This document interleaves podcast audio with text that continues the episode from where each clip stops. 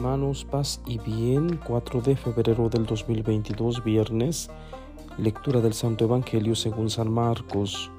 En aquel tiempo, como la fama de Jesús se había extendido tanto, llegó a oídos del rey Herodes el rumor de que Juan el Bautista había resucitado y sus poderes actuaban en Jesús. Otros decían que era Elías y otros que era un profeta comparable a los antiguos. Pero Herodes insistía, es Juan a quien yo le corté la cabeza y que ha resucitado. Herodes había mandado apresar a Juan y lo había metido y encadenado en la cárcel. Herodes se había casado con Herodías, esposa de su hermano Filipo, y Juan le decía, no te está permitido tener por mujer a la esposa de tu hermano. Por eso Herodes lo mandó encarcelar. Herodías sentía por ello gran rencor contra Juan y quería quitarle la vida, pero no sabía cómo porque Herodes miraba con respeto a Juan, pues sabía que era un hombre recto y santo, y lo tenía custodiado cuando lo oía hablar, quedaba, desconcertado, pero le gustaba escucharlo. La ocasión llegó cuando Herodes dio un banquete a su corte, a sus oficiales y a la gente principal de Galilea, con motivo de su cumpleaños. La, la hija de Herodías bailó durante la fiesta, y su baile les gustó mucho a Herodes y a sus invitados. El rey le dijo entonces a la joven, pídeme lo que quieras y yo te lo daré. Y le juró varias veces, te daré lo que me pidas, aunque sea la mitad de mi reino. Ella fue a preguntarle a su madre, ¿qué le pido? Su madre le contestó, la cabeza de Juan el Bautista.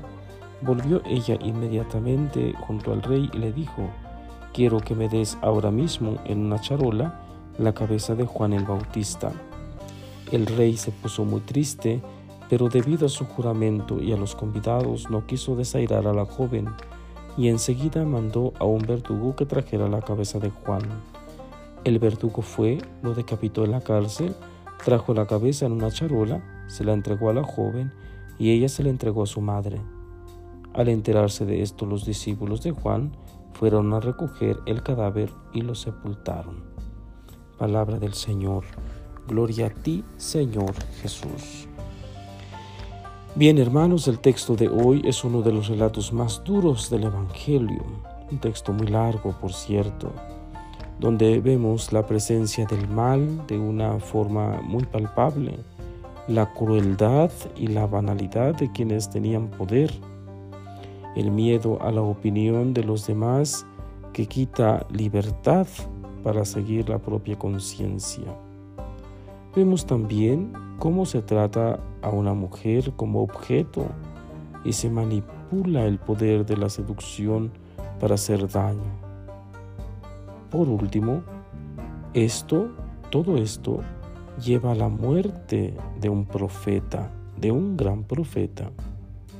Muchos de estos pecados estuvieron presentes en la muerte de Jesús también siguen presentes en nuestro tiempo.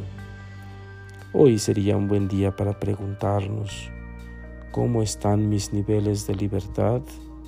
¿Soy capaz de seguir mi conciencia? ¿Me atrevo a defender la vida y la reputación de quien es inocente? Queridos hermanos, lo difícil de este texto no es que sucedió, una vez, sino que sigue sucediendo en nuestros días. Estas injusticias se siguen cometiendo en nuestros días y los inocentes siguen pagando eh, las consecuencias de estas injusticias.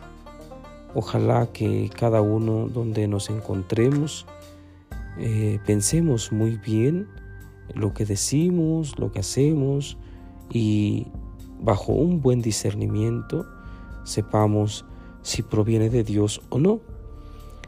Es muy difícil eh, juzgar eh, correctamente, positivamente este texto, porque la carga negativa es muy fuerte. Eh, muchos podrían pensar, pero qué mujer tan terrible, qué mujer tan complicada, tan difícil, ¿Cómo se atreve a pedir la cabeza de alguien, eh, aunque fuera eh, un delincuente? Es una persona.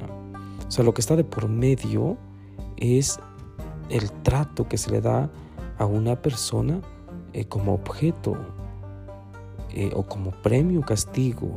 Si en este caso era un premio la cabeza de Juan. Qué terrible mentalidad. Ojalá que en nuestra sociedad cesen también esas mentalidades. Ojalá que cada uno de nosotros, donde quiera que nos encontremos, busquemos siempre la paz, busquemos siempre eh, transmitir a Jesús. Jesús que viene a liberarnos de todos estos males, de todas las injusticias.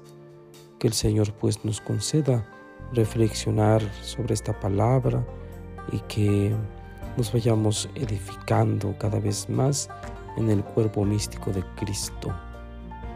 Que el Señor Todopoderoso les bendiga en el nombre del Padre y del Hijo y del Espíritu Santo. Amén. Paz y bien. Feliz viernes.